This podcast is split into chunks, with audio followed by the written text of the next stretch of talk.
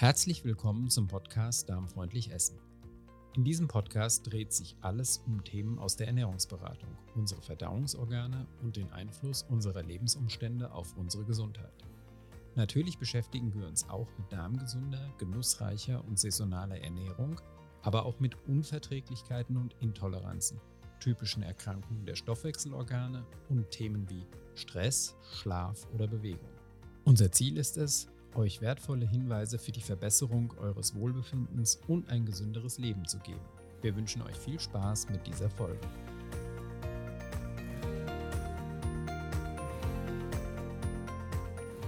Momentan ist ja wirklich überall saure Gurkenzeit. Jeder stöhnt. Ja, im Sommer fällt es angesichts der unzähligen Verlockungen vielen wahnsinnig schwer, dem Zucker fernzubleiben. Und auch Getreide wird in Form von Kuchen und Mehlspeisen einfach viel zu häufig gegessen. Insofern begrüße ich dich heute zu einer Podcast-Folge, wo ich mal wieder darauf zu sprechen kommen möchte, wie du einen Einstieg finden kannst, wenn du gerade für dich feststellst, oh, das läuft gerade wieder mächtig, mächtig aus dem Ruder. Denn leider kommen im Sommer ja auch oft vermehrt Zucker- und alkoholhaltige Getränke ins Spiel und äh, es wird Eis gegessen. Es ist einfach wahnsinnig schwer, jetzt den vielen Verlockungen zu widerstehen. Das macht sich häufig eben nicht nur auf der Waage, sondern auch vom Gefühl her bemerkbar. Und ich sehe das dann immer in den Facebook-Gruppen, aber auch hört es auch von meinen Klienten, dass einfach viele, viele unglücklich sind und stöhnen. Man fühlt sich so alles andere als leicht und beschwingt. Ja, und gleichzeitig macht die Hitze teilweise sehr träge. Jetzt haben wir die allerschlimmste Hitzephase ja gerade hinter uns.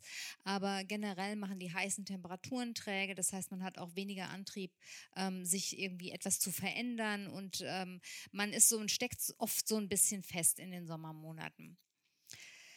Ja, es ist so, jetzt brauchen wir viel Geduld mit uns selbst und vielleicht auch den Mut, die Zügel wieder in die Hand zu nehmen und ja, die Gäule mal wieder ein bisschen zu zähmen.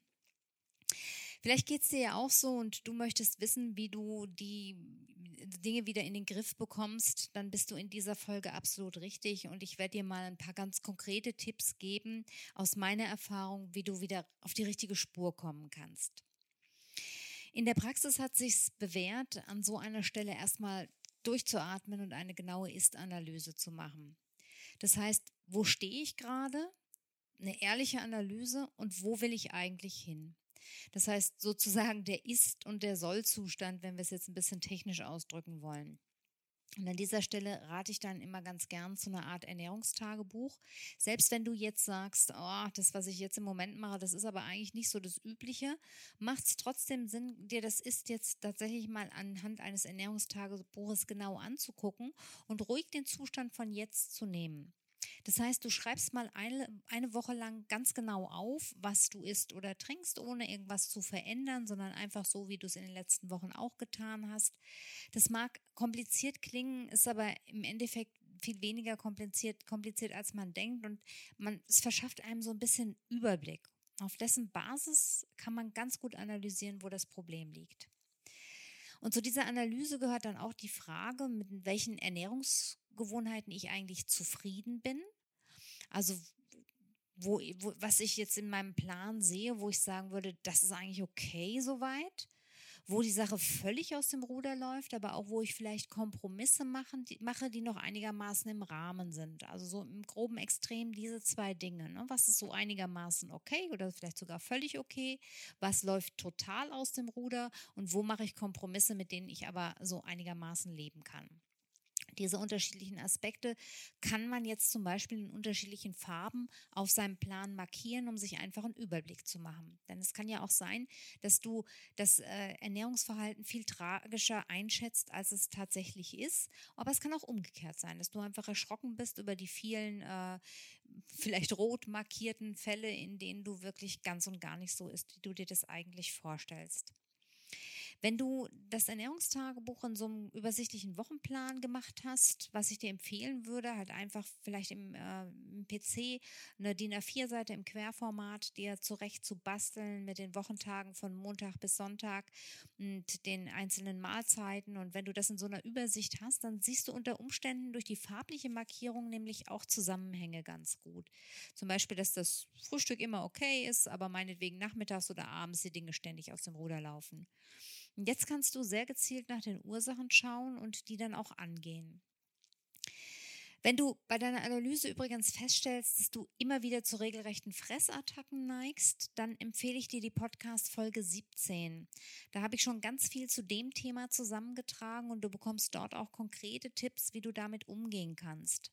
Aber um so Fressattacken immer in Anführungszeichen zu sehen, ich mag dieses Wort eigentlich nicht, aber dieses Überessen, ohne, ohne sich bremsen zu können, darum geht es eigentlich jetzt hier nicht, sondern es geht um äh, so generell ein Fehlverhalten in der Ernährung. Also auch wenn dein Ernährungstagebuch gar nicht so dramatisch ausschaut, sondern es dich einfach nervt, dass du im Alltag immer wieder zu gesüßten Getränken greifst oder am Bäcker nicht vorbeigehen kannst, dann kannst du jetzt anhand deiner Aufzeichnung erstmal sehr gut sehen, wann oder bei welchen Gelegenheiten du verführbar bist.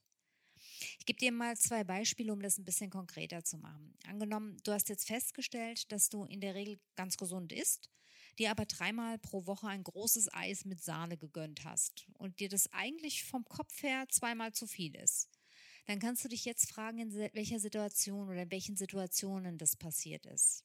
Vielleicht auf dem Nachhauseweg von der Arbeit mit großem Hunger oder beim Bummeln mit der besten Freundin, die vielleicht ein bisschen anderes Verhältnis zu solchen Dingen hat wie du. Vielleicht weil du mit deinen Kindern unterwegs warst und das einfach irgendwie zu einem Sommertag dazu gehört. Oder im Beispiel 2, das Abendessen klappt vielleicht prima, ist gesund und ausgewogen und morgens isst du vielleicht sowieso nichts, weil du intermittierend fasten möchtest. Nur mittags entgleist die Sache ständig, weil du mit deinen Kollegen in der Kantine isst und dich dann irgendwie nicht beherrschen kannst. Das, gibt selten einen Salat, meistens landen eher Fleisch, Soßen und Pommes auf dem Teller und beim Dessert kannst du vielleicht auch oft nicht Nein sagen. Auch jetzt kannst du dich fragen, nachdem du das erkannt hast, was zu diesen Situationen führt. Sind es die Kollegen, die einfach ähnlich essen und wo du dich dann nicht ausklinken magst? Oder ist es der riesige Hunger, den du aufgrund der langen Essenspause hast, sodass dein Kopf einfach ausschaltet in dem Moment, wo du das Angebot in der Kantine siehst? Oder sind es auch vielleicht so Gedanken wie, boah, egal, das hole ich durch das gesunde Abendessen schon wieder rein? Wenn du solche Gedanken genau analysierst, dann kannst du herausfinden, was zu dem Essverhalten führt, das du eigentlich vermeiden möchtest. Allerdings ist es hier nicht immer ganz einfach, alleine drauf zu kommen. Wenn du also selber nicht weiterkommst, dann macht es absolut Sinn, dass du dir Hilfe holst, damit äh, jemand auch mal von außen draufschaut und dir auf die Sprünge hilft. Das können zum Beispiel gute erfahrene Ernährungsberater ganz gut und die geben dir auch die entsprechenden Tipps und Denkanstöße. Werbung. Die meisten von uns wissen ziemlich genau, wie eine gesunde Ernährung aussieht. Sie im hektischen Alltag umzusetzen, ist aber meist gar nicht so einfach und allein oft auch eine ziemlich große Herausforderung. Anders sieht es aus, wenn du dich mit Gleichgesinnten verbindest oder dir gezielt Unterstützung holst, um dir Frust, ständige Rückschläge und Enttäuschungen zu ersparen. Schließ dich meiner Facebook-Gruppe an, buche ein WhatsApp-Coaching oder komm in die Praxis, um dir gezielt eine Unterstützung und wertvolle Tipps zu holen, die dir helfen, deine Wünsche und Ziele umzusetzen und in deinen Alltag zu integrieren. Alle Links findest du in den Shownotes zu dieser Sendung. Ich freue mich, wenn du Teil unserer Community wirst. Meine Rezepte für die darmfreundliche Ernährung findest du unter www.darmfreundlich-essen.de Sie wurden in Zusammenarbeit mit verschiedenen Therapeuten entwickelt und sind 100% alltagsbewährt. Dazu gehört aber sehr viel Willen und Konsequenz. Nehmen wir mal wieder ein Beispiel. Stellen wir uns vor, du hast jetzt rausgefunden, dass du morgens auf dem Weg zur Arbeit eigentlich ständig beim Bäcker landest und dass das ein Riesenproblem ist. Mit deinem großen Morgenhunger kaufst du dann nicht nur das belegte Brot, das vielleicht noch akzeptabel wäre und das du dir vorgenommen hast zu kaufen, sondern meistens wandert dann vielleicht auch noch was Süßes in die Tasche und wird natürlich auch gegessen. Oft so nebenbei, ohne echten Genuss, vielleicht mit der zweiten Tasse Kaffee oder so. Und vielleicht hast du herausgefunden, dass der Gedanke dabei immer sowas ist wie, irgendwas muss ich ja essen. Oder, naja, eine kleine Sünde kann ich mir ja mal gönnen. Jetzt kannst du zum einen ganz strategisch überlegen, wie du dieses Problem umgehen kannst. Zum Beispiel dadurch, dass du dir künftig das Frühstück zu Hause schon vorbereitest und ins Büro mitnimmst, sodass du es gar nicht beim Bäcker kaufen musst. Und dabei bewährt sich immer wieder, sich das auch echt nett zu machen. Denn dieses Frühstück, das ich mir da zu Hause vorbereite, das muss ja dem Bäckerkonkurrenz, der Bäckerkonkurrenz irgendwie standhalten. Ne? Du könntest ganz praktisch auch einen anderen Weg zur Arbeit nehmen oder zeitlich so knapp losfahren, dass du den Bäcker gar nicht mehr schaffst. Was auch immer. Ne? Hier geht es um strategische Ansätze und äh, da musst du eben selber auch ein bisschen gucken, was da für dich greifen könnte. Noch ein bisschen wichtiger finde ich immer den zweiten Schritt, nämlich deine Gedanken nochmal zu analysieren und dir neue Glaubenssätze zuzulegen. Auch dazu habe ich in der Podcast-Folge 17, die ich vorhin schon mal erwähnt habe, ganz viel gesagt und es lohnt sich, sich das auch nochmal anzuschauen. Denn zum Beispiel der Gedanke, irgendwas muss ich ja essen, ist ja durchaus richtig. Aber sollte es wirklich irgendwas sein? Wäre der Glaubenssatz, ich sollte etwas Gesundes essen, was mir gut tut, nicht zielführender? Oder wenn dein Gedanke ist, eine kleine Sünde kann ich mir ja mal gönnen, dann hast du damit vollkommen recht. Aber vielleicht kannst du für dich nochmal definieren, was eine kleine Sünde ist. Vielleicht einmal in der Woche zum Bäcker zu gehen und wann eben aus den vielen kleinen Sünden ein echtes Problem wird. Leg so peu à peu deine eigenen Regeln fest. Aber lege eben nicht nur Regeln fest, sondern mach dir vor allem klar, warum sie dir so wichtig sind. Denn die Motivation kommt nicht von den Regeln alleine, sondern vor allem dadurch, dass du ein starkes Warum hast, dass du dir also wirklich Gedanken machst, warum eine gesunde Ernährung für dich persönlich wichtig ist und was du dir davon versprichst. Wenn du dann also so weit bist, dass du dir in der Theorie ein Konzept überlegt hast, dann gibt es meiner Erfahrung nach wieder unterschiedliche Umgangsweisen. Die einen, das sehe ich auch bei meinen Klienten ganz gut, die stellen von heute auf morgen alles radikal um und neigen auch überhaupt nicht dazu, ihre Vorsätze schnell Bord, über Bord zu werfen. Die sind also ziemlich strikt dabei.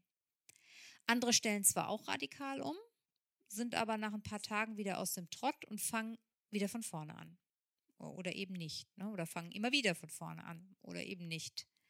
Und wieder andere nehmen sich zwar vor, ihr Leben umzustellen, aber kommen dann eigentlich gar nicht erst zur Umsetzung. Irgendwas kommt dann immer dazwischen und das Vorhaben wird permanent verschoben. Morgen fange ich an, nächste Woche, nach Muttis Geburtstag, nach dem Urlaub. Ja, das kennst du vielleicht auch.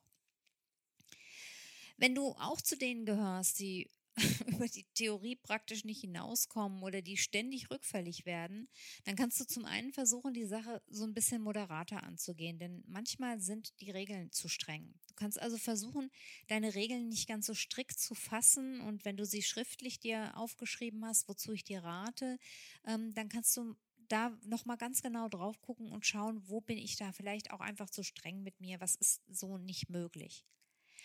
Oder du kümmerst dich, wie schon angesprochen, um fachliche Unterstützung. Und solche Hilfe kannst du in Gruppen mit Gleichgesinnten ganz gut finden, aber auch beim individuellen Coaching. Bei meinen Klienten sehe ich ganz oft, dass sich diese Hilfestellung sehr lohnt und auch auszahlt. Das ist einfach was ganz anderes, ob du mit deinem Vorhaben allein bist oder ob du Unterstützung hast. Wenn du so generell niemand bist, der mit radikalen Neuanfängen gut umgehen kann, weil du dann spätestens nach zwei Wochen sowieso rückfällig wirst, dann geht es tatsächlich moderat an. Es ist meiner Meinung nach immer noch besser, zweimal in der Woche den Verzicht auf den Bäcker hinzukriegen, als gar nicht. Das heißt, wenn du merkst, wenn du dir die, die ähm, wenn du dir vornimmst oder die Regel aufstellst, überhaupt nicht mehr zum Bäcker zu fahren und dann eigentlich feststellst, dass du jeden Tag wieder hinfährst, dann ist es tatsächlich besser, eine Regel aufzustellen, vielleicht, dass du zweimal die Woche den Bäcker genießen kannst und ansonsten mal versuchst, anders zu essen. Du kannst dir also eine ganz bestimmte Problematik eigentlich auch rausgreifen und ganz genau unter die Lupe nehmen. Wenn wir, nehmen wir nochmal ein Beispiel, wenn du, bleiben wir beim Bäcker, dass du morgens zum Beispiel nie, wenn du feststellst, dass du morgens nie zu Hause frühstückst, sondern immer auf dem Weg zur Arbeit zum Bäcker fährst, wie wir das vorhin schon genannt haben, dieses Beispiel, dann könntest du dir jetzt vornehmen, wie ich eben schon gesagt habe, das erstmal auf ein bis zweimal pro Woche zu reduzieren und an den gesunden Tagen zu Hause zu frühstücken oder dir ein gesundes Frühstück mit ins Büro zu nehmen. So hast du so drei Optionen und äh, kannst da vielleicht ein bisschen versuchen, dass du in der Lage bist, zurückzurudern. Oder falls du jetzt zu denjenigen gehörst, die am Abend vor dem Fernseher Chips und Gummibärchen essen, dann kannst du dir vornehmen, das ab sofort nur noch am Wochenende zu tun. Oder du kannst dir vornehmen, abends öfter einen ausgedehnten Spaziergang zu machen, nachdem du vielleicht gar keine Lust mehr hast, ungesund zu essen. Oder um ein drittes Beispiel zu nennen, wenn du zum Beispiel feststellst, dass du mittags in der Kantine dazu neigst, das volle Programm mit Sättigungsbeilage, Soßen und Desserts zu essen, dann könntest du dir vornehmen, wenigstens dreimal pro Woche das Kantinenessen zu optimieren, einen Salat zu wählen oder Soße, Dessert und Sättigungsbeilage wegzulassen. Macht es auch gerne zu einer Challenge. Das kann man super spielerisch auch umsetzen. Und wir Menschen lieben alle das Spielen. Ja, du könntest dir zum Beispiel ähm, vornehmen, pro Woche zehn ungesunde Extras bewusst abzuwählen und kannst irgendwie eine Strichliste führen oder äh, dir zehn bunte Steinchen auf deinen Schreibtisch legen und jedes Mal, wenn es dir gelungen ist, auf so eine gesunde, so ein gesundes Extra zu verzichten, ähm, dann kommt das Steinchen irgendwo in eine Schale und das Ziel ist pro Woche, die zehn Steinchen in der Schale zu haben. So optimierst du dein Verhalten Stück für Stück und schränkst dich selber nicht zu sehr ein. Ne? Ähm, der Brad Stolberg, der Autor von Peak Performance, hat es mal so schön in einem Interview auf den Punkt gebracht. Er hat gesagt, don't let perfect be the enemy of good. Was so viel bedeutet, dass du aufpassen solltest, dass du mit deinem Wunsch nach Perfektion, mit dem du vielleicht immer wieder scheiterst, dir nicht selbst im Weg stehst, es ganz einfach nur gut zu machen. Ja, denn es, vielleicht ist es viel besser, es gut zu machen, als es perfekt hinzukriegen. Mach also Abstriche, wenn du vielleicht selbst auch dir, dir selbst auch zu viel zumutest. Übrigens ist ganz viel gewonnen, wenn du den Konsum von Zucker und Getreide einschränken kannst. Und für manche bedeutet es, dass sie komplett verzichten, weil sie sonst immer wieder rückfällig werden. Und andere fahren gut mit so einer 5 zu 2 oder 6 zu 1 Regel. Das heißt, dass man an fünf oder sechs Tagen sehr konsequent ist und sich an den anderen Tagen Ausnahmen gönnt. In jedem Fall ist es so, dass du immer bei dir selbst und bei deiner individuellen Problematik ansetzen musst wer sich gut beobachten kann und für sich auch gut Regeln aufstellen kann und dann auch in der Lage ist, die umzusetzen, der hat sehr gute Chancen, das eigene Ernährungsverhalten selbst zu optimieren. Und dabei muss, wie schon gesagt, niemand von uns perfekt werden. Optimieren heißt im Rahmen des Möglichen und unter den gegebenen Umständen das Beste rausholen. Voraussetzung ist aber immer, dass wir selbst wirksam sind und dass wir von unseren Vorstellungen und Ideen auch ins Tun kommen, also in die Umsetzung. Und wenn du da Zweifel bei dir hast oder vielleicht sogar schon aus der Vergangenheit weißt, dass es immer wieder an der Umsetzung scheitert und du schwach wirst, sobald dir der leckere Duft von Pommes in die Nase steigt oder du im Kühlschrank die Colaflasche siehst, dann solltest du wirklich ernsthaft in Erwägung ziehen, dir Hilfe zu suchen. Ähm, Ansprechpartner sind da Ärzte, Heilpraktiker und Ernährungsberater, aber auch Facebook-Gruppen und andere Coaching-Gruppen können super helfen. Du kannst dann dazu natürlich gerne auch mal mein Angebot checken und dir die Podcast-Folge 21 anhören. Ich habe mir viele, viele Gedanken gemacht, wie ich mit größeren und kleineren Bausteinen Menschen bei der Umsetzung ihrer Ziele unterstützen kann. Ja, dass man nicht immer total konsequent ist, ist einfach völlig natürlich. Ne? Und gerade jetzt im Sommer finde ich das auch völlig normal, dass man sich nicht äh, allen, alle Genüsse versagt. Und ich finde das nicht nur normal, sondern auch sehr, sehr wichtig, denn das ist auch ein Teil unserer Gesundheit, dass wir uns mal gehen lassen können und uns wohlfühlen und auch etwas genießen können. Und es ist ähm, völlig kontraproduktiv, da immer mit einem schlechten Gewissen drauf zu reagieren. Das heißt, ähm, ich kenne das selber auch und ich muss wie jeder andere immer nachjustieren. Ähm, es gibt einfach Phasen im Leben, wo solche Dinge dann auch mal aus dem Blick geraten und wo dann einfach das, was man äh, normalerweise unter Genuss verbucht, ähm, vielleicht viel mehr Schwierigkeiten bereitet, weil es einfach zu viel wird. Oder vielleicht wird manchmal auch einfach der Blick für die gesunde Ernährung von den Umständen in den Hintergrund gedrängt. Das ist, ähm, wie gesagt, auch bei mir so und ich kenne solche Phasen, wenn ich extremen Stress habe oder auch mal privat sehr belastet bin, dass ich ähm, anders esse, als ich es gewohnt bin. Und ähm, das dauert dann auch eine Weile, bis ich merke, dass, dass ich von dem, ach, das gönne ich mir jetzt mal oder jetzt heute ist es mal egal, dass solche Phasen einreißen. Und auch ich muss dann immer mal wieder hingucken und einfach ein bisschen justieren. Und wichtig ist das aber aus meiner Sicht, dass wir nicht immer alles super hinkriegen, sondern dass wir immer wieder hinschauen und ganz ehrlich zu uns sind, wenn das aus dem Ruder läuft. Und dann müssen wir auch überlegen, was wir verändern können und was nicht. Ja, das bleibt meiner Ansicht nach eine lebenslange Aufgabe. Und es ist ja auch schön, dass nicht immer alles wie am Schnürchen läuft. Ich finde, das wäre sonst sehr langweilig. In diesem Sinne wünsche ich dir viel Freude bei der Umsetzung. Melde dich gern, wenn du Hilfe brauchst. Nimm deine Ernährung, deine Gesundheit in die Hand. Sei aber auch nachsichtig und liebevoll mit dir. Viele liebe Grüße, deine Carla.